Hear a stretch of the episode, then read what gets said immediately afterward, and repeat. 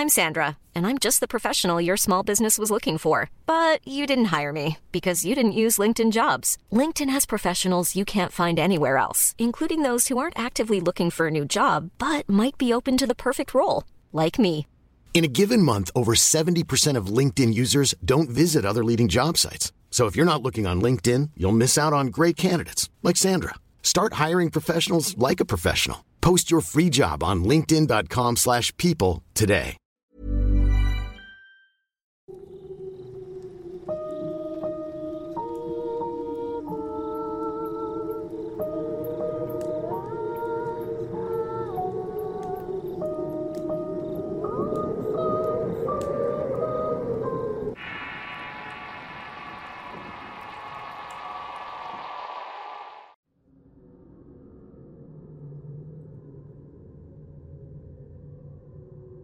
Antes de comenzar con el podcast del día de hoy, quisiera extender mis más sinceros agradecimientos a todas las personas que han apoyado esta pequeña sección dentro del canal, el cual ha ido creciendo satisfactoriamente gracias a ustedes, los oyentes que me dan pulgar arriba, comparten y se suscriben al canal de Relatos de Horror.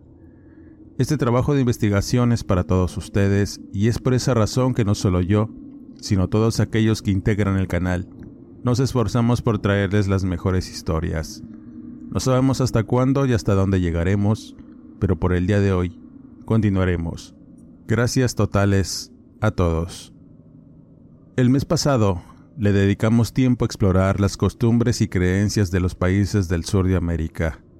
En esta primera edición tocamos algunos y esperando hacer una segunda parte, exploraremos en otros hasta recorrer el continente cuantas veces sea necesario para develar las innumerables leyendas que existen en esos países hermanos, que muchas veces son desconocidos por la mayoría de los que me escuchan, pero créanme que cada lugar tiene un encanto muy particular. Cerramos el año y como bien saben, diciembre es una época de contrastes. Mientras que unos esperamos con añoranza las fechas, para otros pudiera ser difícil y poco esperada por distintas razones. Sin duda, es una época de emociones que colocan a unos con felicidad y esperanza, en tanto otros les genera tristeza y recuerdos amargos. En este mes tocaré distintos tópicos que tienen que ver precisamente con la época navideña, seres mitológicos, leyendas, milagros que forman parte de ese folclore navideño que impera alrededor del mundo y que nos muestra que también en estos días puede tejerse el horror, las situaciones pavorosas y los eventos que son producto de las malas acciones y la falta de bondad. Sin más que agregar, comencemos la cuenta regresiva para finalizar el año 2021. En este podcast quisiera cerrar con un par de historias que no pude incluir en los anteriores, pero, y debido a lo interesante del contenido, es que quisiera cerrar este ciclo de leyendas sudamericanas con un par de ellas. Existe sin duda un misterio en torno a lo desconocido, un misterio que provoca los más profundos temores y curiosidades en las personas en su afán de ver que hay más allá de lo que se puede ver y percibir. Esa búsqueda de lo desconocido o lo oculto ha formado muchos mitos y leyendas acerca de figuras, seres y monstruos que sin duda surgen de lo más profundo de la imaginación, pero otro tanto está ahí, esperando a ser descubierto o aguardando el momento adecuado para lanzarse sobre las personas e infringirles el peor de los sustos y tormentos. Muchas de estas historias que he tenido la oportunidad de compartir las han sufrido personas que tienen la certeza de que esas figuras y seres que no deberían estar en este plano aparecen para dar un mensaje, una lección o simplemente porque desean algo en particular, algo a modo personal como la venganza la satisfacción de una ofensa o dar un ejemplo. No es extraño que se presenten de noche, en la ausencia de luz y lo divino. Se abren las puertas del inframundo y los planos donde la oscuridad congrega a estas energías negativas. De pronto y sin esperarlo, se dejan sentir por un golpe de viento helado que remueve las emociones y te transporta lento al pavor. Los sonidos de animales extraños actuando de una manera que no deberían, el crepitar del fuego, pasos que hacen eco en el silencio de la madrugada, lamentos desgarradores que erizan la piel y finalmente la presencia de la entidad, la cual provoca el mayor de los temores, porque no sabemos realmente sus alcances y lo que realmente quiere de nosotros. El miedo llega desde lo más profundo del alma y es ahí cuando las historias de horror que dan origen a las leyendas toman lugar.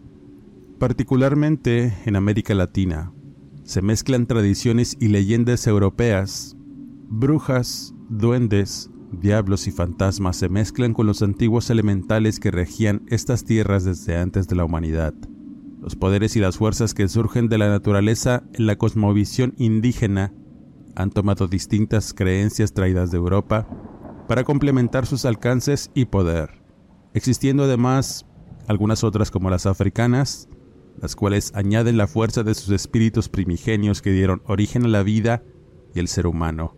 Aquellos que rigen las selvas y los montes están ahí, esperando a dar el ejemplo a los más avesados. Esta mezcla de creencias les da una identidad única, además de alcances y limitaciones propios de la zona geográfica en la que gobiernan el temor de las personas, las cuales creen fervientemente en estas entidades. Y es solamente con la señal de la cruz, el valor, la templanza y la fe en las fuerzas opuestas, que es como se pueden vencer o hacerles frente hasta que la luz del sol anuncie el amanecer momento en que estas entidades regresan al mundo oscuro a donde pertenecen, dejando tras de sí muerte, lecciones de vida y sus propias esencias que son tomadas como lecciones por aquellos que sobreviven a sus ataques. Si te sumerges en el vasto mundo de las leyendas de América, vas a encontrarte con muchas similitudes y elementos de la propia cultura de los países y zonas donde ocurren estos eventos. La importancia de conocer este tipo de leyendas es que sigan vivas gracias a la tradición oral y los relatos que podamos compartir entre amigos, familiares y conocidos. El día de hoy hablaré sobre uno de estos eventos compartidos por algunos fans y seguidores del canal y como siempre, la veracidad de las palabras vertidas en estos relatos queda en su apreciable y atinado criterio. La siguiente historia es de Venezuela y es compartida por un oyente del canal en el que nos cuenta su experiencia con una de las ánimas de carretera más famosas de aquellos lugares, la novia de la Guaira. El contexto de esta leyenda toma lugar hace muchos años cuando la autopista que comunica Caracas con la comunidad costera de La Guaira estaba en construcción. En algún tramo de la autopista ocurrió una tragedia con una joven llamada María José Cárdenas, la cual el día de su boda tuvo que tomar un taxi para que la llevara a Caracas y poderse casar con su novio. Por motivos no muy claros, la joven decide irse ya vestida de novia para llegar directamente a la iglesia donde su novio ya le esperaba. Con un sencillo vestido blanco y un velo que cubría el rostro, se fue feliz y llena de ilusiones para casarse, pero con tan mala suerte que el taxi se descompone teniendo que caminar y pedir aventón con desesperación para llegar a tiempo. Pero el trágico destino ya le tenía preparado un mortal final, ya que el hombre que se detuvo para llevarla venía borracho y adormilado y perdió el control del vehículo para finalmente accidentarse al tomar una peligrosa curva, muriendo ambos sin remedio. A partir de ahí, el ánima de esa afortunada no tuvo descanso y quedó pagando en la autopista Caracas-La Guaira donde algunos conductores aseguran haber visto su vaporosa y blanca presencia. Algunos afirman haber visto a una mujer vestida de novia pidiendo aventón, y los que desconocen esta leyenda no dudan en subirla para llevarla, siempre en silencio hasta que pasan por el lugar donde perdió la vida, y con una voz de ultratumba revela que ahí fue el lugar donde murió, para después desaparecer ante los azorados ojos de los conductores que muchas veces pierden el control y terminan accidentándose por el miedo.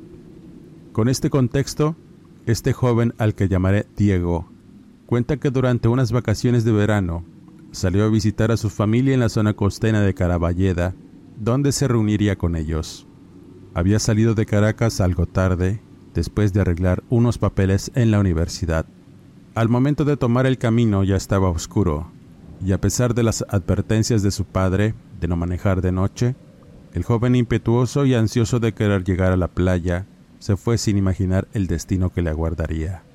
El trayecto fue muy calmado y monótono, No había tanto tráfico por esa autopista y al llegar a un paradero, decidió cenar algo y cargar combustible. Luego de hacerlo emprendió nuevamente el camino. Sintiéndose algo cansado comenzó a dormitar al volante, casi se sale de la carretera, alertándolo y decidiendo parar para tomar un descanso y poder continuar.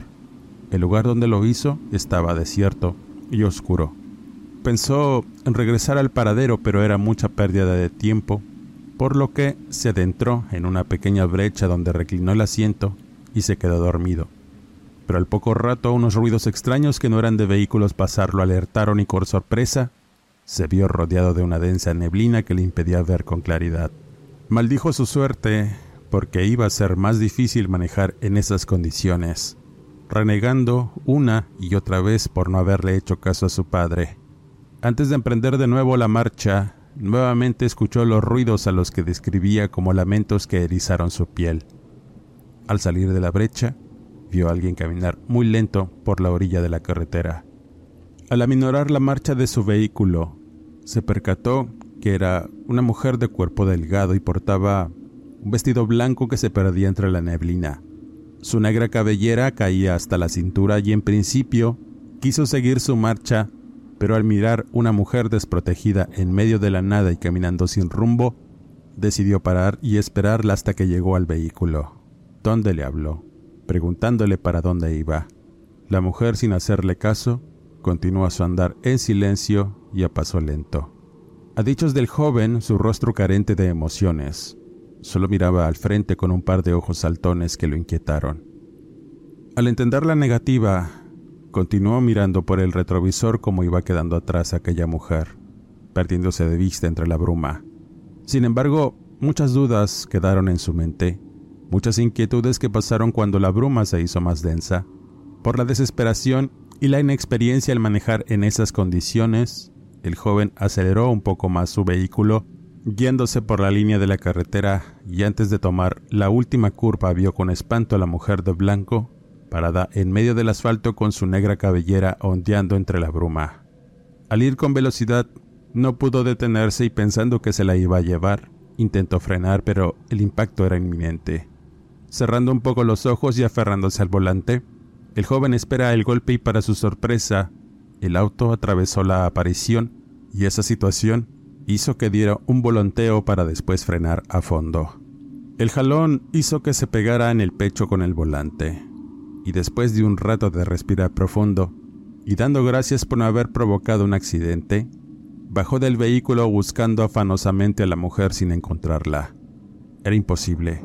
Sabía que la había visto y no dudaba en que también la había pasado, pero no se explicaba cómo, Pensando que era producto de su cansancio decidió continuar, pero antes de subirse al vehículo, se asomó a la parte trasera y con espanto vio que la mujer estaba ahí, sentada y mirando al frente con un rostro carente de ojos y la larga cabellera negra que cubría parte del vestido blanco.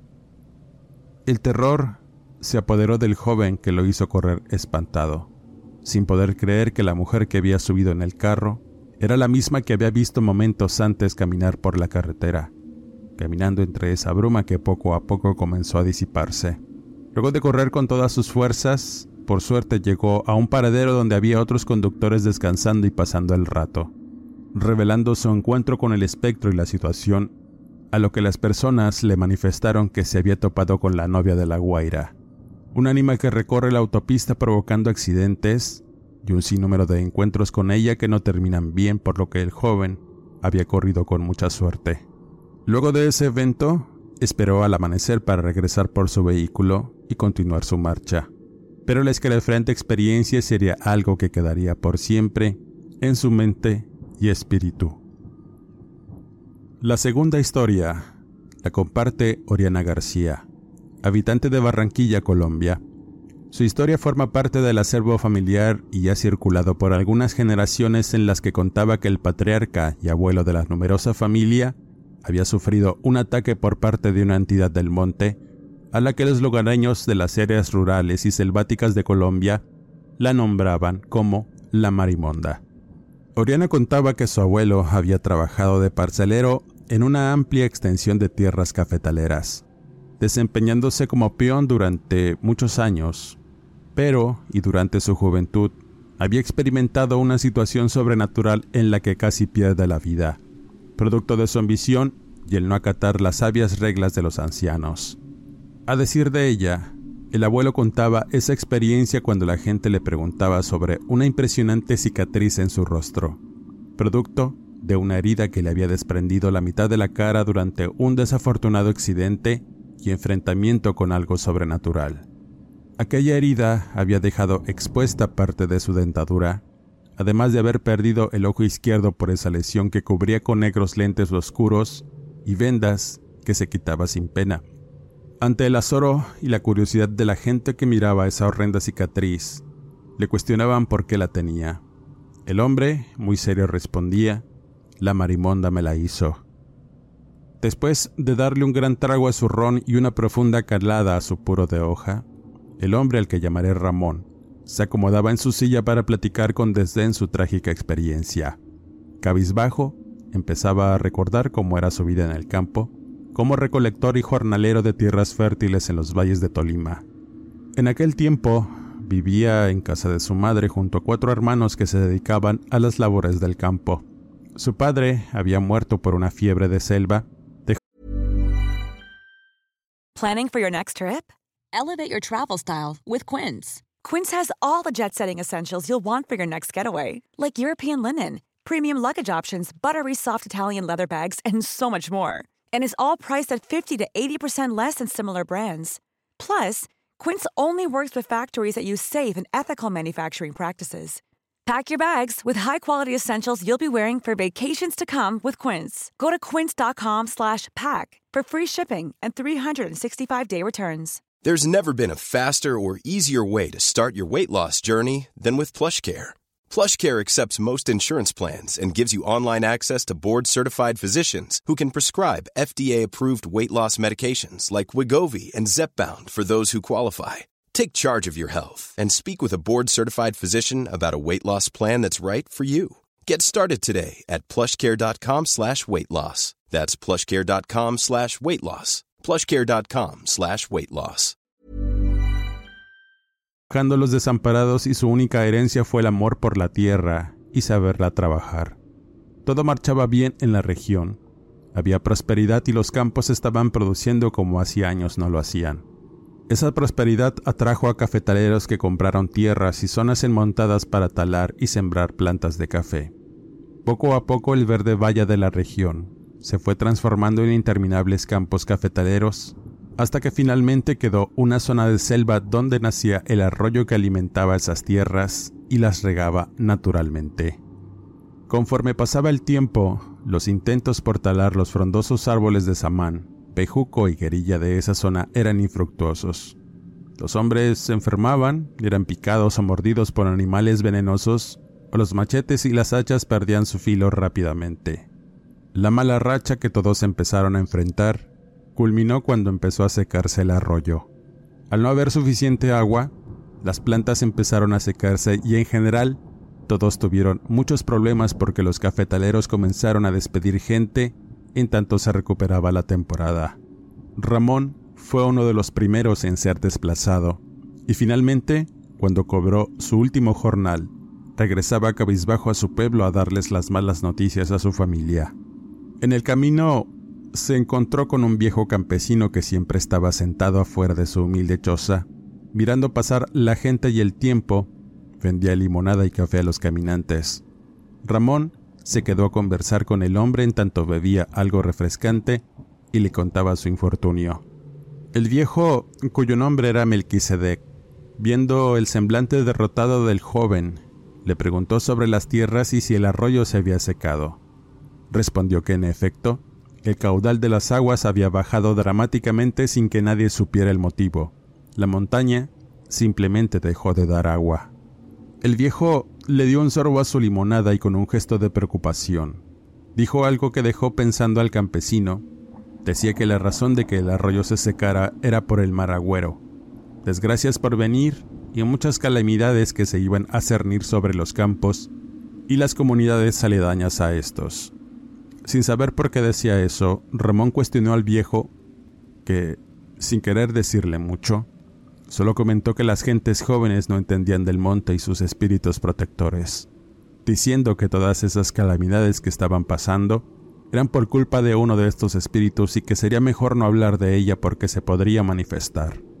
Ramón pensaba que el viejo intentaba meterle miedo y aumentar más la ansiedad que traía con cuentos y leyendas.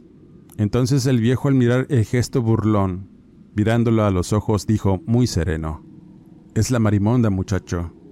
La han agraviado mucho y ahora se vendrá sobre todos nosotros con desgracias. Pero no me hagas hablar, no se puede hablar de esa presencia. Es de mala suerte y mira, mira mi piel chinita. Se me hiela la sangre y los huesos solo de mencionar su nombre. Será mejor que te vayas y busques sustento en otra región. Aquí, ya todo está maldito por la marimonda. Mientras no le muestren respeto, ella vendrá, comentaba el hombre. Dicho esto, metió sus cosas y cerró con una tranca la puerta de palos dejando a Ramón con muchas dudas y preguntas, continuando su camino hasta llegar a su casa y la idea en su mente de un espíritu de la naturaleza a la que consideraba cuentos de viejos. Con el paso de los días y en vista de la carencia de trabajo, tuvo que irse de la comunidad, pero la suerte le cambió al llegar unos cafetaleros que aprovechando la sequía empezaron a desmontar y talar la última zona del arroyo contratando macheteros diestros en chapoleo y taladores de experiencia entre ellos a Ramón, que por el hambre de ganar dinero se adentraba muy profundo entre las higuerillas para talar los árboles más grandes que le pagaban muy bien. Por cada árbol caído recibía un buen dinero y la promesa de ser de los primeros en ser contratados cuando la región se recuperara de la sequía. La fortaleza de Ramón y su tesón le hacían comenzar muy temprano para talar la mayor cantidad de árboles que pudiera y con ello ganar mucho dinero. A medida que avanzaba en el monte, más dinero recibía, pero su ambición crecía en cada hachazo. Cegado por esta, su semblante comenzó a cambiar de ser un hombre trabajador y noble a uno despreocupado por todo y con hambre de conseguir dinero como fuera. No importaba si tenía que quemar la selva entera para lograrlo. Ese comportamiento llamó la atención de las personas de la comunidad, en especial del viejo Melquisedec, el cual no paró de advertir a Ramón de adentrarse en ese pedazo de selva para derribar el último refugio de la marimonda. Era peligroso y si continuaba lo iba a comprobar. Pero, secado por la ambición y el querer terminar pronto, lo hacían burlarse de los dichos de los viejos, y en especial de su amigo Melquisedec. La situación en general con el ambiente cambió de una manera increíble y extraña. Después de la prolongada sequía, un silencio abrumador empezó a percibirse. Dejaron de escucharse los sonidos de los loros y los cantos de las aves durante el amanecer. De igual forma al caer el sol, aquellos ensordecedores graznidos de pájaros buscando refugio en las ramas de los árboles también dejaron de escucharse. Para todos los pobladores que estaban acostumbrados a esas manifestaciones del monte que les rodeaba, les resultó pavoroso y preocupante. Cierta tarde que regresaba de la labor, Ramón venía contando las monedas que había ganado por una gran cantidad de bejucos tumbados. Venía imaginando en qué iba a gastar tanto dinero, frontándose las manos y los pensamientos en los placeres que podría comprar. Caminando a paso lento por el monte, Recordó que había olvidado su hacha recargada en un tronco, por lo que decidió regresar por ella y se encontró con un viejo talador con mucha necesidad que no podía tirar el único tronco que comenzó a cortar desde muy temprano, por lo que el joven se burló de él, y más cuando le pidió unas monedas para poder comer algo. Pero Ramón era celoso con su dinero y le dijo que de ningún modo le daría nada, por lo que tomó su hacha y regresó por el camino, dejando al viejo mirándolo con desdén y advirtiéndole, Muchacho, no te quedes contando el dinero o se te hará de noche, y la marimonda de cerca.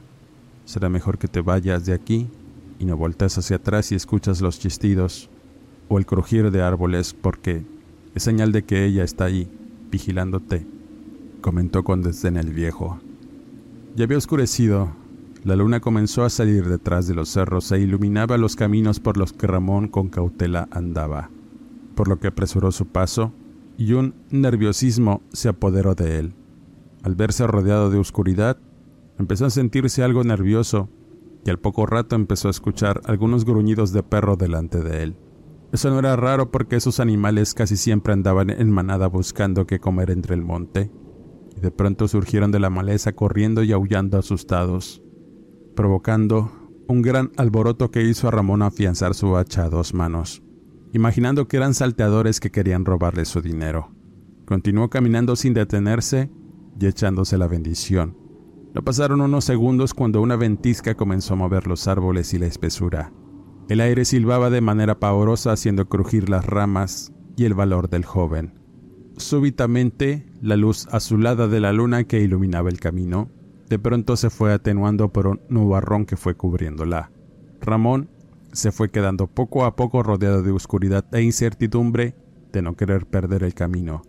Y así, como la negrura invadió todo, el viento cesó, dejando en silencio al hombre la oscuridad y la quietud llenaron el monte y luego de unos segundos, un extraño resplandor se encendió entre los troncos.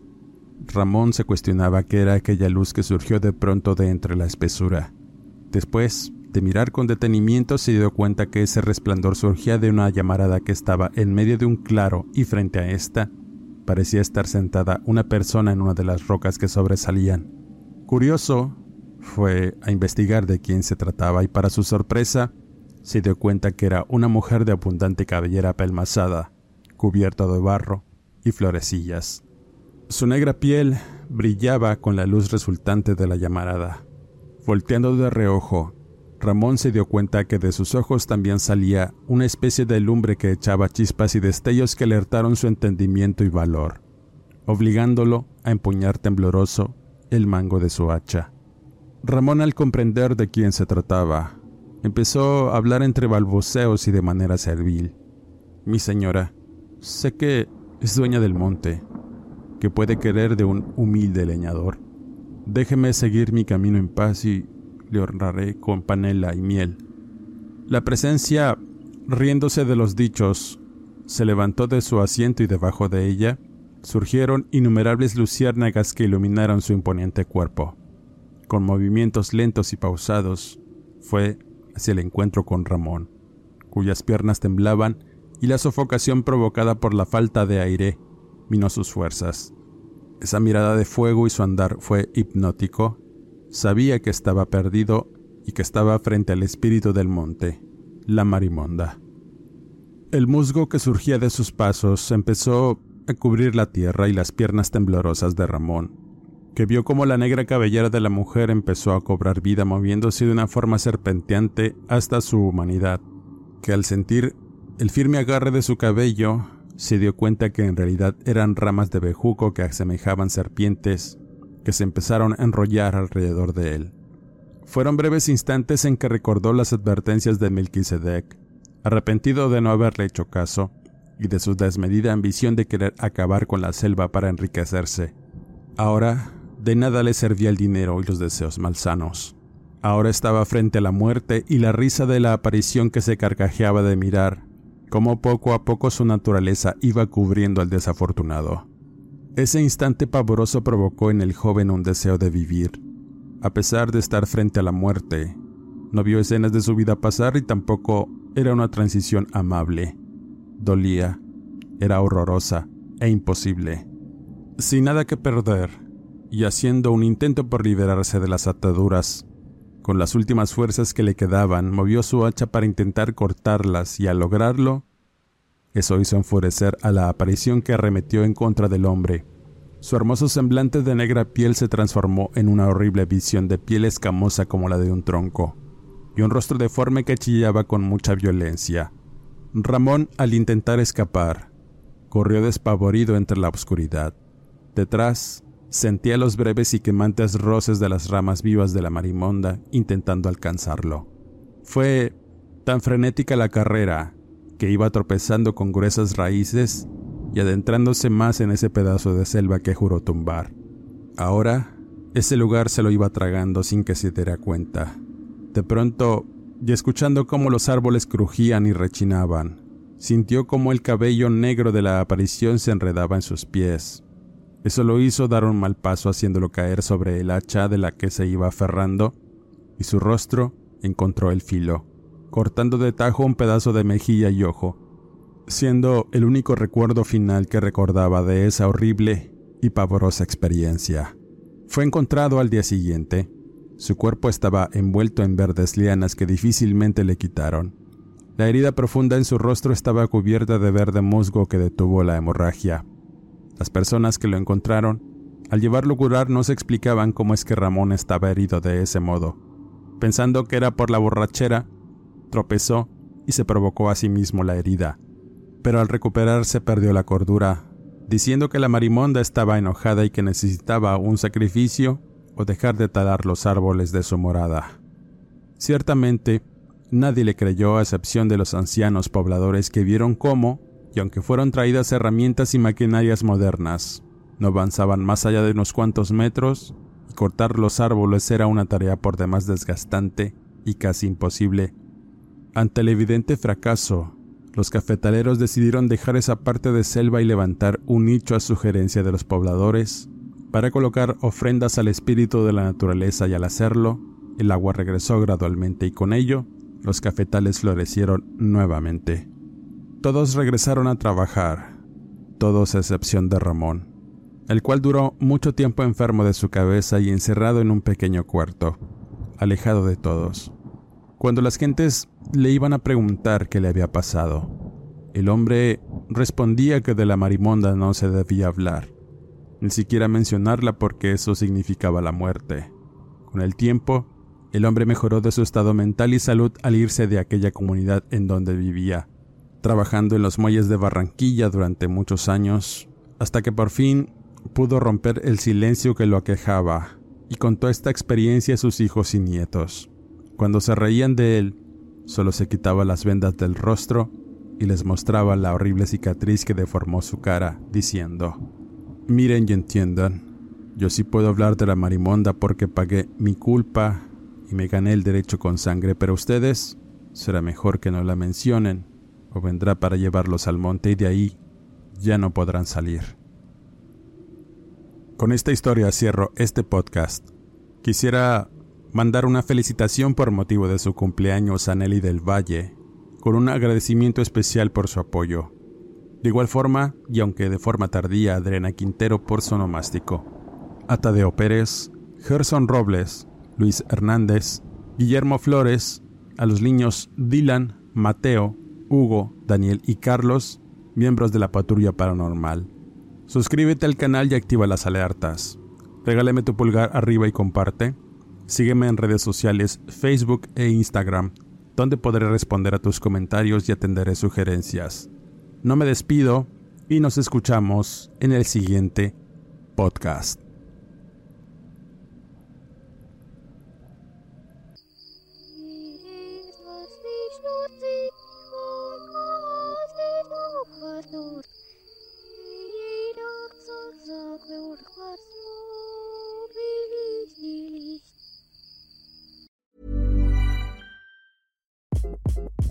Hi, this is Craig Robinson from Ways to Win, and support for this podcast comes from Invesco QQQ, the official ETF of the NCAA. Invesco QQQ is proud to sponsor this episode and even prouder to provide access to innovation for the last 25 years. Basketball has had innovations over the years too. We're seeing the game played in new ways every day.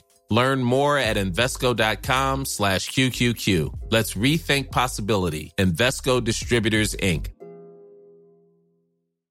If you're looking for plump lips that last, you need to know about Juvederm lip fillers. With Juvederm Volbella XC and Juvederm Ultra XC, your lip look, whether it's subtle or bold, can last up to one full year with optimal treatment and no additional maintenance. Find a licensed specialist and see if it's right for you at juvederm.com today. That's J U V E D E R M.com. Add fullness to lips in adults over 21 with Juvederm Volbella XC or Juvederm Ultra XC. Do not use if you have severe allergies or a history of severe allergic reactions, or if you're allergic to lidocaine or the proteins used in Juvederm. Tell your doctor if you have a history of scarring or taking medicines that decrease the body's immune response or that can prolong bleeding. Common side effects include injection site redness, swelling, pain, tenderness, firmness, lumps, bumps, bruising, discoloration, or itching. As with all fillers, there's a rare risk of unintentional injection into a blood vessel, which can cause vision abnormalities, blindness, stroke, temporary scabs, or scarring. For full important safety information, visit juvederm.com.